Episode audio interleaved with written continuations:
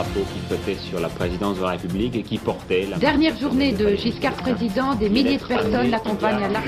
Le septennat du président est terminé, le drapeau français... C'est une foule enthousiaste qui attend François Mitterrand et son épouse. 20 mai 1981, Valéry Giscard d'Estaing vit les dernières heures de son mandat présidentiel.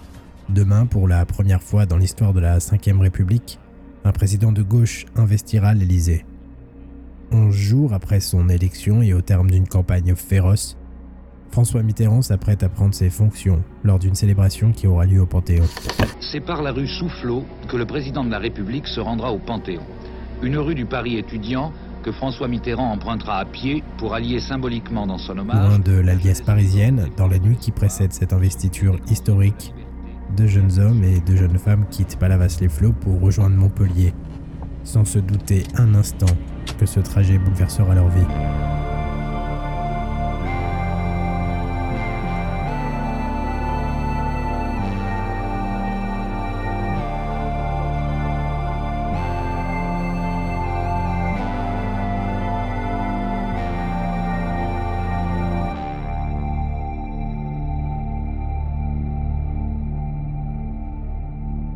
Très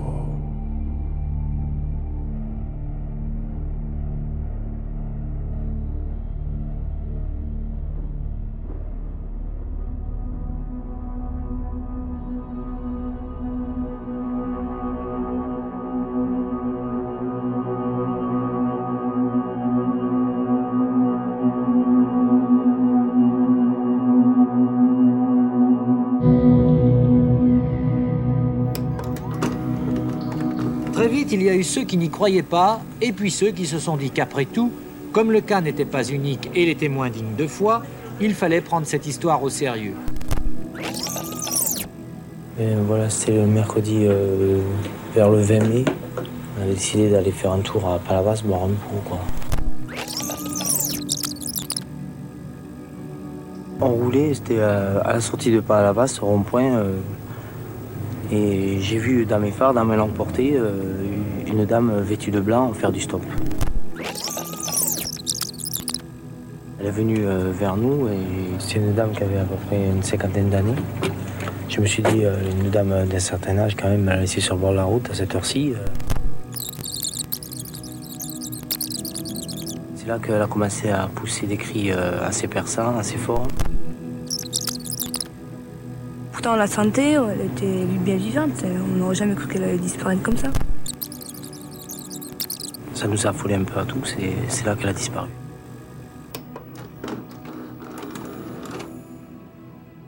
Dans la nuit du 20 mai 1981, Thierry, 25 ans, Lionel et Florence, 21 ans, et Françoise, 17 ans, montent à bord d'une Renault 5 modèle 3 portes. Ils quittent Palavas-les-Flots où ils ont passé la soirée à flâner en bord de plage avant d'aller boire un verre pour rejoindre Montpellier.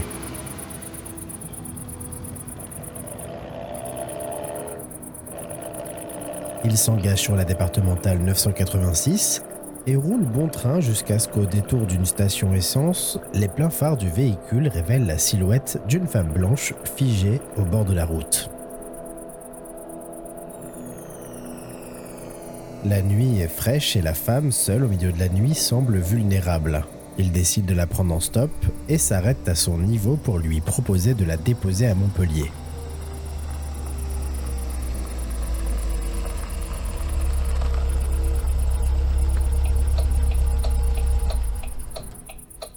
Le passager avant ouvre sa portière, sort du véhicule et rabat son siège. Sans un mot, la dame en blanc s'installe au milieu de la banquette arrière, de sorte qu'elle est encadrée physiquement par les deux jeunes femmes du groupe qui soutiendront lors de leurs auditions et interviews ultérieures avoir éprouvé physiquement la présence de leur voisine via notamment la douce chaleur qu'elle dégageait. La Renault 5 démarre et s'enfonce dans la nuit en direction de Montpellier.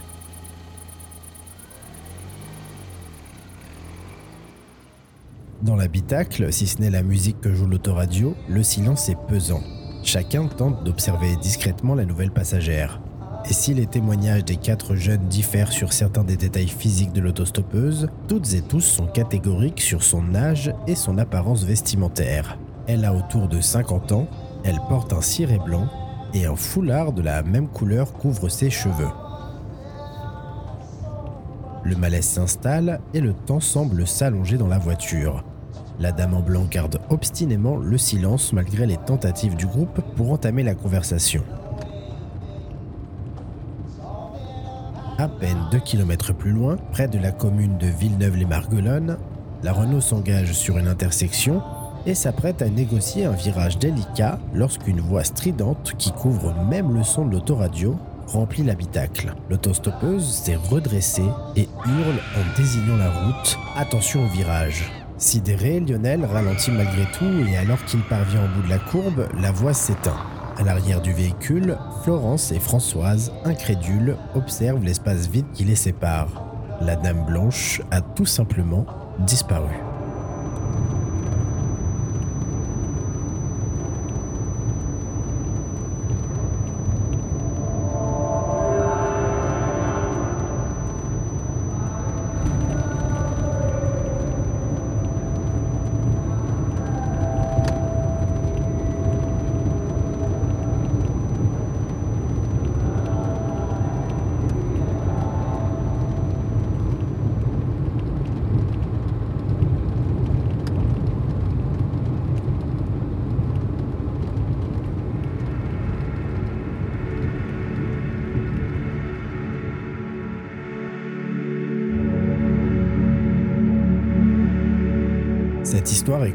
Si elle n'est pas la première occurrence de la Dame Blanche, elle est à ce jour son apparition la plus documentée. Et pour cause, immédiatement après cette rencontre nocturne, le groupe s'est rendu à Montpellier pour livrer son témoignage aux forces de police.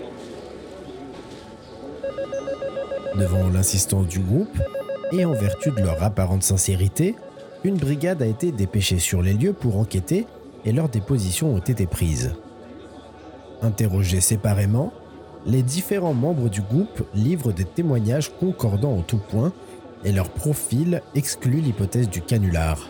L'enquête n'affirmera ni ne confirmera l'authenticité de cette histoire, mais dans les semaines qui suivront, la plupart des journaux papier de la région s'empareront du sujet.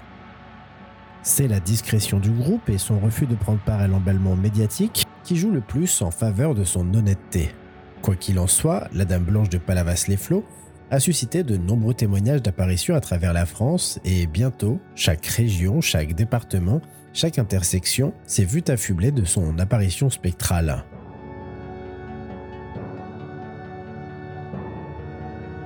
Il y a bientôt 15 ans, par exemple, une nuit du mois d'octobre, Pauline Darnois et son mari, un couple de paisibles retraités, rentrent d'une soirée et roulent en direction de Caen.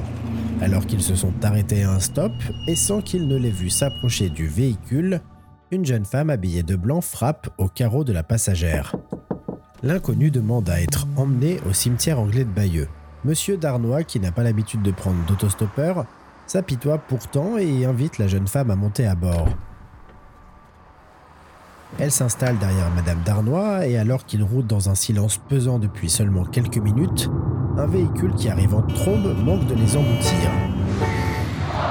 La voiture arrivait en sens inverse à une vitesse démente et seuls les réflexes de Monsieur Darnois, qui est un conducteur aguerri, empêchent l'accident de survenir.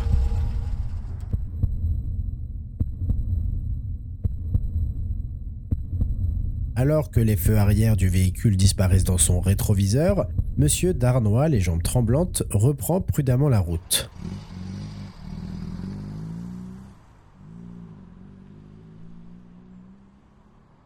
Le couple, malgré sa stupeur, s'étonne du calme de sa passagère qui n'a pas semblé s'apercevoir du danger qui venait d'être évité et qui fixe la route droit devant elle.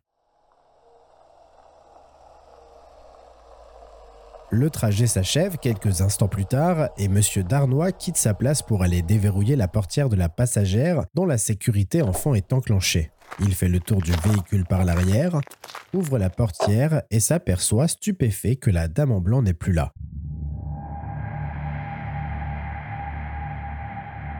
Sa femme, qui scrutait à sa fenêtre, n'a pas vu la jeune fille quitter le véhicule pour rejoindre l'entrée du cimetière.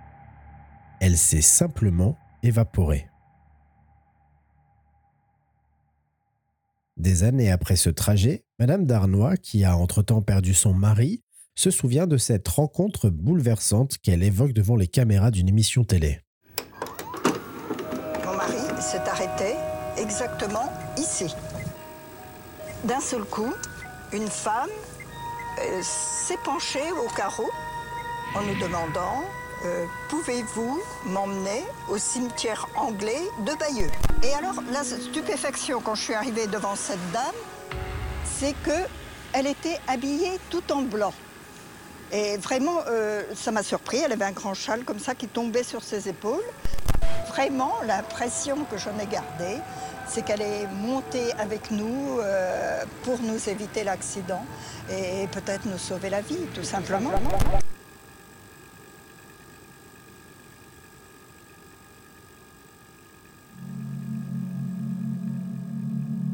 Les histoires de Dames Blanches, aussi documentées, sont en fait relativement rares.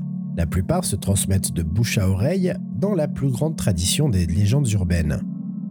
L'une des histoires de Dame Blanche qui m'a le plus effrayé par exemple, et qui explique mon attachement à cette apparition en particulier, m'a été contée par une lointaine cousine que je n'ai vue qu'une fois alors que j'étais un très jeune enfant.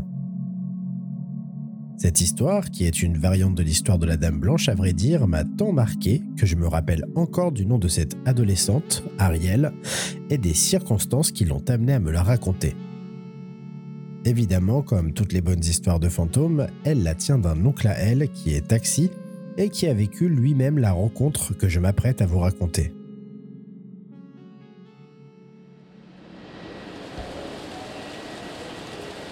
Un soir d'hiver, alors qu'il attend à l'aéroport Charles de Gaulle que des clients se présentent, l'oncle d'Ariel aperçoit dans la foule la silhouette frêle d'une jeune femme à peine couverte qui tente de se protéger de la pluie qui tombe dru.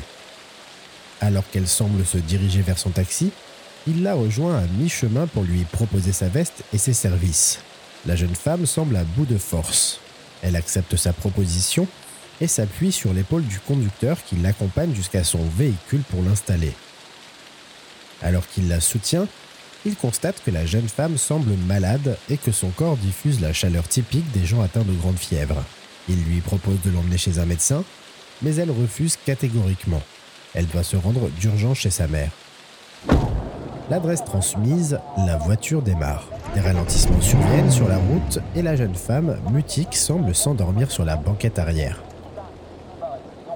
Alors qu'ils arrivent à destination, Devant une petite maison coquette de la banlieue parisienne, la jeune femme se rend compte qu'elle n'a pas son porte-monnaie et propose au chauffeur de l'attendre le temps qu'elle aille chez elle trouver de quoi le payer.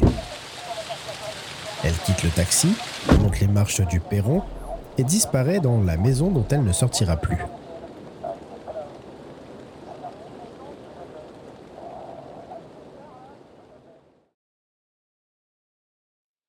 Après 20 minutes d'attente, le chauffeur, exaspéré, va frapper à la porte et se retrouve nez à nez avec une vieille femme affable qui ne comprend pas de qui il parle. Aucune jeune femme n'habite ici, ou plutôt, plus aucune jeune femme n'habite ici. Sa fille est morte dans un accident d'avion survenu quelques années plus tôt alors qu'elle rentrait de l'étranger. Au fil de la conversation, une étrange sensation saisit le chauffeur. Une hypothèse surgit qu'il se refuse d'abord à formuler. Et si sa passagère était la fille en question? La théorie lui semble absurde, mais il fait néanmoins à la vieille femme le portrait de sa passagère et constate que celle-ci semble bouleversée. Elle laisse le chauffeur sur le perron un instant et revient avec une photo de celle qui occupait il y a encore une demi-heure l'un des sièges arrière de son véhicule. Incrédule, il confirme à la vieille dame qu'il s'agit bien d'elle. Elle croit à un canular cruel et ferme violemment la porte de son domicile au nez du chauffeur. Alors qu'il s'apprête à reprendre son véhicule, elle réapparaît. Devant la chambre de sa défunte fille, par terre, elle a trouvé cette veste qu'elle ne connaît pas. Lui la reconnaît. C'est la veste qu'il a confiée à la jeune femme et qu'elle portait au-dessus de la tête lorsqu'elle s'est engouffrée dans la maison. Tous deux réalisent alors qu'ils viennent de vivre une expérience surnaturelle.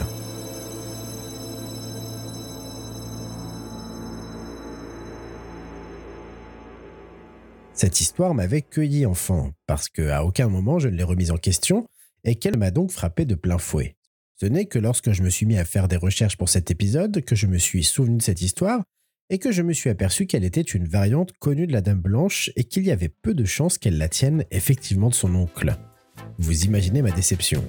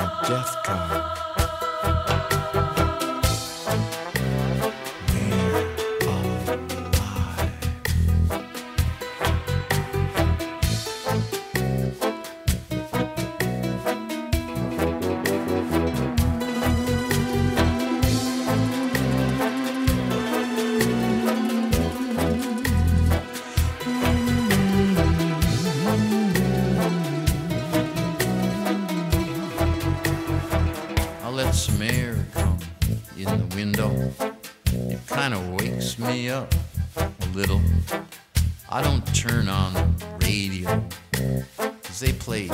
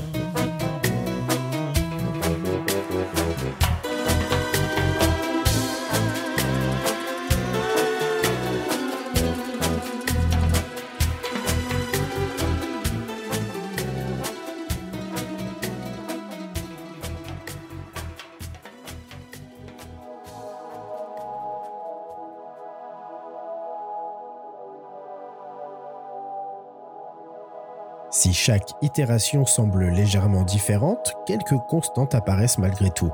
Les attributs de la Dame Blanche, qui, comme son nom l'indique, est systématiquement habillée de blanc, ses modalités d'apparition, l'autostop, et enfin, dans la plupart des cas, son but, prévenir les automobilistes d'un danger. Si ces méthodes peuvent effrayer, elle est à ma connaissance un des rares fantômes de légendes urbaines à faire preuve de bienveillance. Mais qui est la Dame Blanche et d'où vient-elle?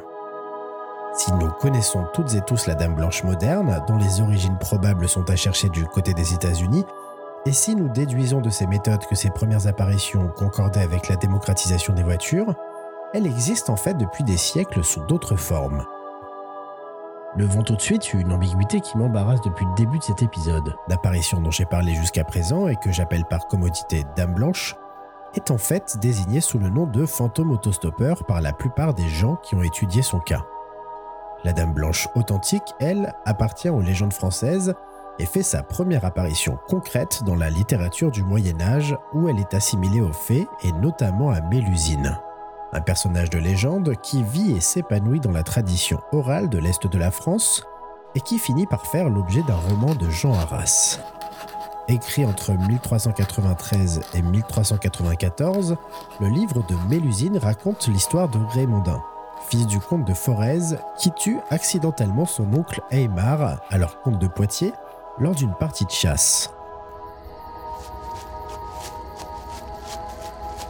En proie à la culpabilité et convaincu de sa prochaine arrestation, il fuit les lieux du crime. Il erre sans but dans la forêt alors que la nuit est tombée depuis de nombreuses heures lorsqu'il fait, au détour d'une fontaine, la rencontre de Mélusine, une fée qui dit le connaître et qui lui propose de l'aider à être innocenté et à devenir un seigneur riche et puissant en contrepartie d'un mariage. Elle lui impose cependant une condition. Elle s'isolera de lui chaque samedi et Raymondin ne devra en aucun cas tenter de la voir à ce moment. Il accepte, il est innocenté, le mariage est célébré, et conformément aux promesses de Mélusine, Raymondin devient seigneur de Lusignan et vit un mariage heureux.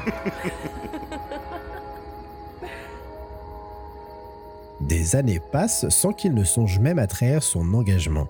Il laisse sa femme s'isoler chaque samedi sans se poser de questions, et la vie du couple, agréable et prospère, suit son cours. C'est le frère de Raymondin, alors qu'il est en visite au domaine de Lusignan, qui va le pousser à rompre sa promesse. Il s'étonne des disparitions saturnales de Mélusine et prétend que ses absences cachent sans doute une relation adultère. Le doute saisit Raymondin, lui qui a toujours fait confiance à son épouse, se laisse convaincre et décide, en dépit de sa promesse, d'aller voir ce qui pousse Mélusine à se retirer chaque samedi. Avec la pointe de son épée, il crée discrètement une ouverture dans la porte qui ferme la salle où sa compagne se réfugie et l'observe. Elle ne fait évidemment rien de répréhensible et se baigne simplement nue dans un immense bassin d'intérieur. En scrutant plus attentivement sa femme, il se rend tout de même compte d'une particularité. Une longue queue de serpent remplace ses jambes juste sous son nombril. Plutôt que d'être effrayé, il est surtout affligé d'avoir trahi sa promesse et fou de chagrin, il tente de camoufler son méfait. Mais Mélusine le remarque et alors que son époux tente de l'excuser, elle se transforme en un immense dragon, déploie ses ailes et quitte leur demeure dans un hurlement strident. Pour les années à venir, elle n'apparaîtra plus que pour annoncer le décès de ses descendants en prenant son apparence en guipède, mi-femme, mi-serpent, et en hurlant sa peine depuis l'une des plus hautes tours de son ancien château. Bien des siècles après l'écriture de ce roman, Mélusine continue d'influer sur la vie des habitants de Lusignan. D'une part parce que la légende lui attribue la construction du château, qui a fait la renommée de la ville et dont il ne subsiste aujourd'hui que quelques ruines, et d'autre part en donnant son nom aux habitants même de Lusignan, les Mélusins et les Mélusines. Mélusine initie en quelque sorte la tradition des dames blanches du folklore français. Dès lors, de nombreuses légendes de dames blanches apparaissent. Elles se manifestent aux voyageurs lors de leurs balades aux abords des forêts et des châteaux et doivent leurs états fantomatiques aux circonstances souvent sinistres de leur mort. La Dame Blanche de Saviange, par exemple, en Saône-et-Loire, était une jeune femme qui, pour échapper à un mariage forcé, s'est jetée du bord d'un gouffre qu'elle hante désormais. On dit qu'elle attire les voyageurs égarés pour les précipiter à leur tour au fond du précipice. À Saint-Sorlin, en Beguet, dans l'Ain, une dame blanche erre régulièrement dans le village, tenant contre elle le couffin de son fils, mort lors d'une épidémie de peste. Seule survivante du village, elle meurt elle-même après de longues semaines d'errance et de folie et hante désormais les habitants. La Dame Blanche du château de Pouancé est à mon sens l'une des plus intéressantes. Aux grandes heures du domaine, chacune de ces manifestations annonçait un décès ou une naissance dans les familles de ses occupants. Aujourd'hui, alors qu'il ne subsiste que quelques ruines du château, les témoignages se multiplient qui relatent l'apparition d'une silhouette blanche marchant le long de ses remparts. C'est au début du 19e siècle que Joseph Marthe René Gilbert, alors maire de Pouancé et propriétaire du château, consigne dans L'Anjou et ses monuments une découverte étrange qu'il aurait faite alors qu'il entreprenait des travaux de restauration. Une pièce qui n'apparaissait sur aucun des plans du château fut mise au jour de manière accidentelle.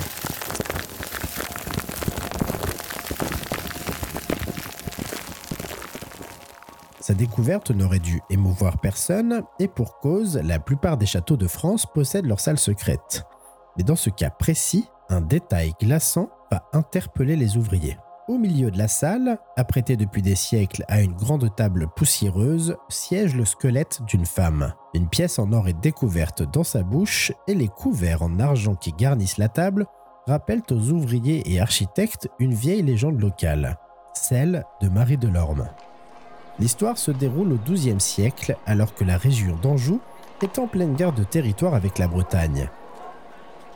Marie de Lorme, qui est alors une jeune servante du domaine de Pouancé, s'éprend d'un chevalier breton, un ennemi à la cause de son seigneur. Marie est très éprise et sa dévotion est telle qu'à force de manipulation, le chevalier finira par lui faire commettre l'irréparable. Pressé par son amant, Marie demande à son frère, qui est alors le sergent de Pouancé, d'ouvrir les portes de la ville, qui est alors assiégée par les Bretons. À l'issue de cette bataille, qui a fait de nombreuses victimes, sa trahison est découverte. On la juge rapidement et son châtiment est prononcé. On l'amène à une grande salle isolée du château où elle est attachée à une chaise et installée devant une grande table apprêtée. Puis on lui enfonce une pièce d'or dans la bouche et malgré ses supplications, des ouvriers sont appelés. Ils mettent une demi-journée à combler l'entrée de la salle à l'aide de pierres et de ciment sans prêter attention à Marie qui hurle à travers son baillon.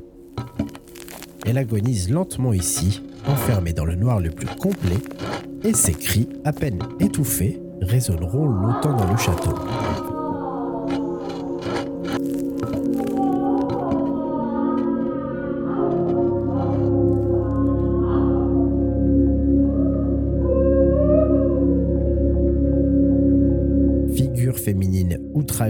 Violentée, trahie ou trompée, elle occupe chaque village ou presque en France et dans la plupart des pays d'Europe.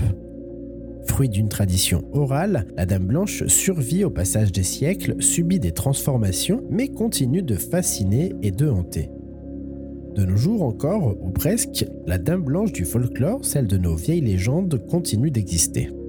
Le château de Vos, dans l'Allier, a fait l'objet de toutes les attentions, après qu'en août 1984, un groupe de journalistes mené par Jean-Yves Casga ait fait la rencontre de Lucie, une silhouette féminine blanche qui, selon le baron Tagory de la Tour, propriétaire du château, hante les lieux.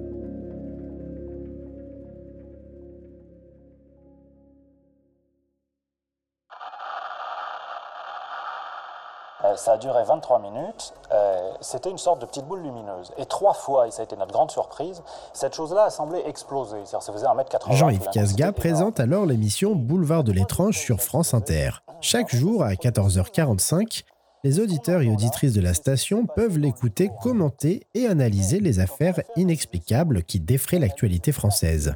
L'émission est un succès et le standard de l'émission ne tarde pas à être encombré de témoignages plus ou moins douteux.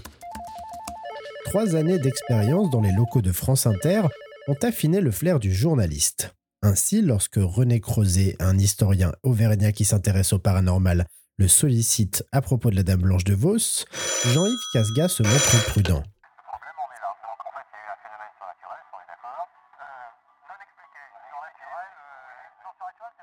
C'est la personnalité fantasque du propriétaire du château hanté, le baron Ephraim Tagori de la Tour, qui va pousser Casga à s'intéresser à cette histoire.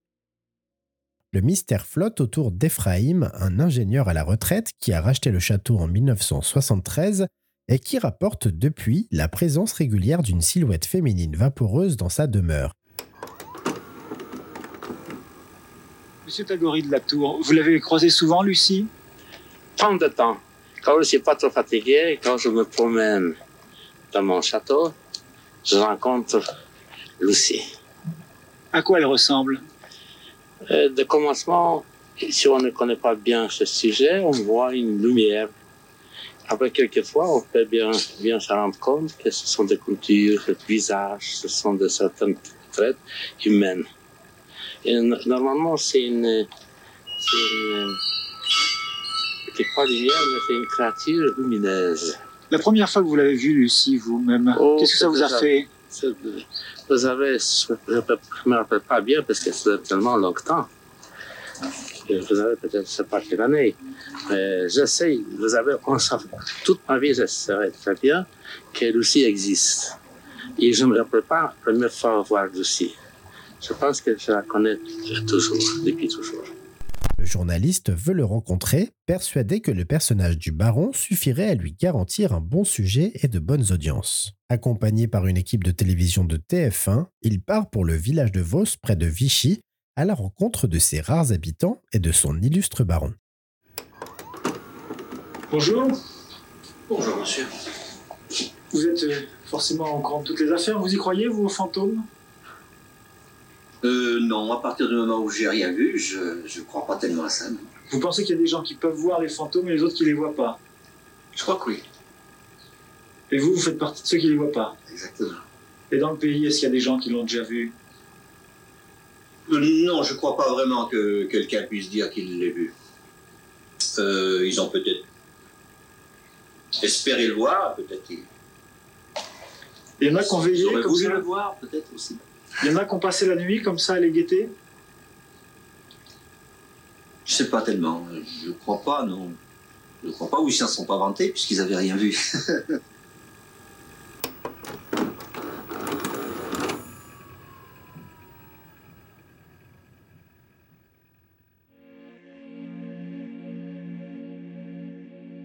L'équipe de journalistes pensait fournir un reportage léger sur un baron excentrique et ses élucubrations. Ils rentreront à Paris totalement bouleversés, avec dans leurs enregistrements la manifestation formelle d'un événement inexplicable. Dans la nuit du 8 août 1984, Jean-Yves Casga, le médium Raymond Réan, sa petite fille Aurore et un bataillon de 13 journalistes investissent les ailes du château concerné par les témoignages d'apparition. C'est la deuxième nuit de veille pour l'équipe de reporters. Ainsi, la fatigue et le scepticisme gagnent les troupes. L'humeur est légère lorsque le clocher de Vos sonne les douze coups de minuit.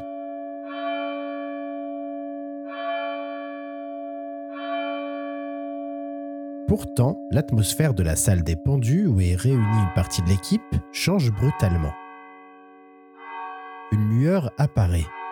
D'abord diffuse, elle finit par évoquer aux yeux des journalistes une silhouette vaguement féminine.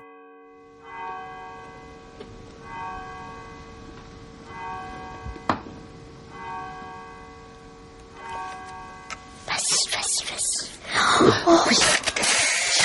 Vous l'avez vu là? Ah oui. Oh merde alors.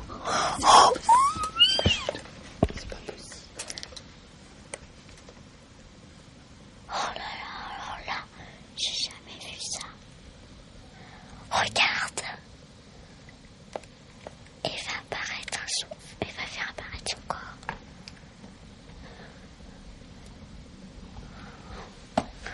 Oh.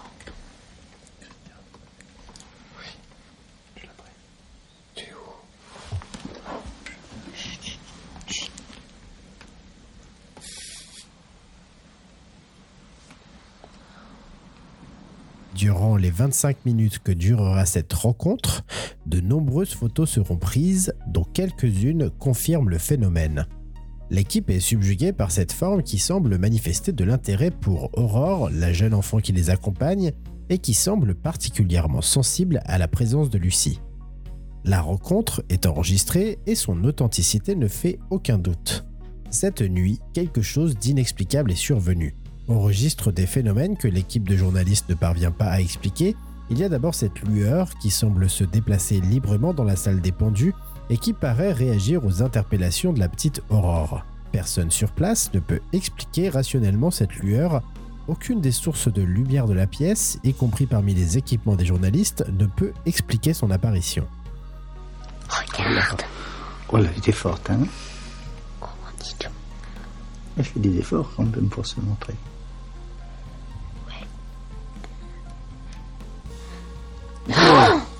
N'a pas le temps d'appuyer sur le...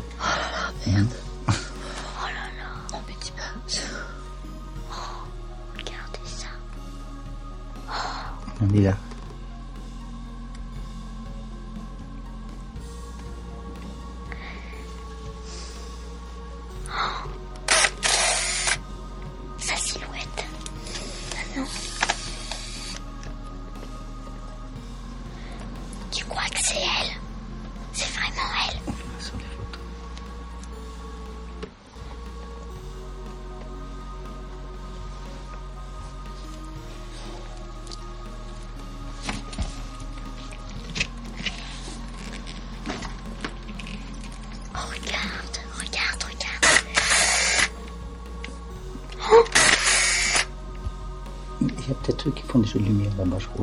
Oui, je crois là. C'est pas vrai, c'est pas possible. Si, C'est trop. c'est trop. C'est pas régulier pour les jeux de lumière. Non. C'est bizarre quand même. Non, non, on a vu la lueur. Oui, parce que la- les lueurs qui sont plus pâles, ils peuvent pas euh, faire des des Regarde, lumières. regarde là-bas. Tu vois Oui, on la revoit, là, nouveau. Et là, c'est pas une lumière, c'est bien une lueur. Sinon, ben, ça serait la pièce entière. Mhm. Le phénomène suivant, bien plus tangible, échappe d'abord aux témoins. C'est l'ingénieur du son qui s'est alors installé dans une pièce isolée du château qui va en faire le premier l'expérience. Alors que la lueur quitte la salle des pendus pour emprunter un chemin de ronde, un des micros installés sur sa route va enregistrer ce son.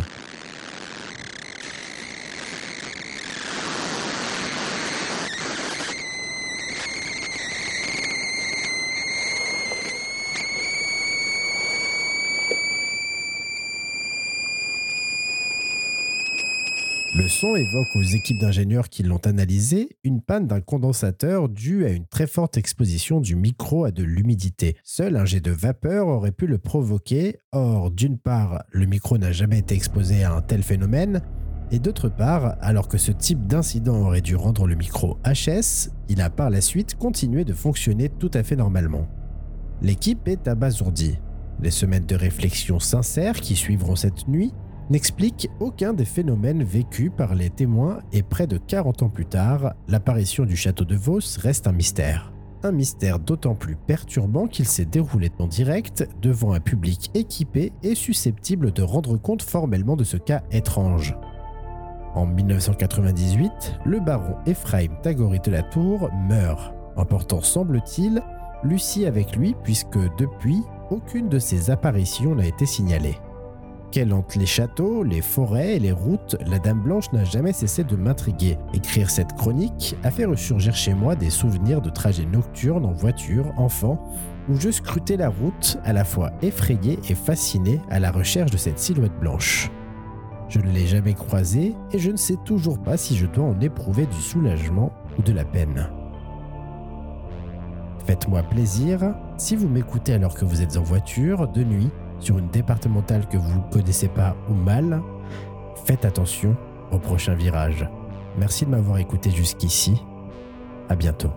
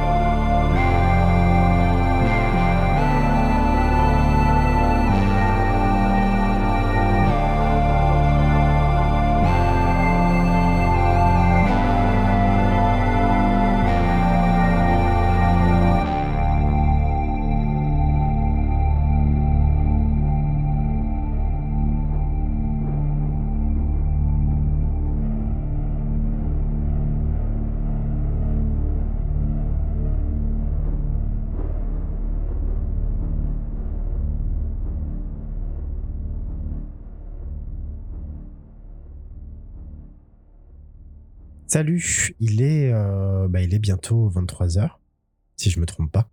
Et j'enregistre ce tout petit bout euh, pour le mettre à la fin de mon épisode, juste pour euh, remercier quelques personnes, à commencer par MLK, MLK, qui a composé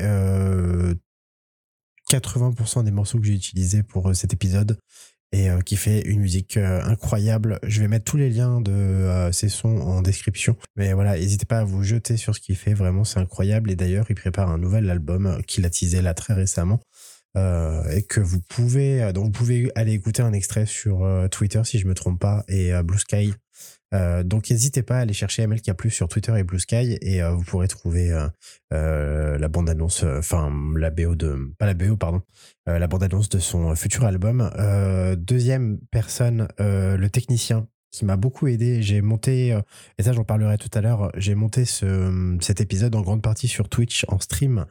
et Loli Compte, notamment le technicien, et Mara de C'est toi la radio, euh, qui est sur Twitch euh, et qui fait du podcast aussi, euh, m'ont grandement aidé à, mener à terme ce montage. Il y a beaucoup de petits tips que j'avais pas et qui m'ont fourni très gentiment et qui m'ont permis d'avancer sur mon montage et de redonner, donner au truc une allure potable.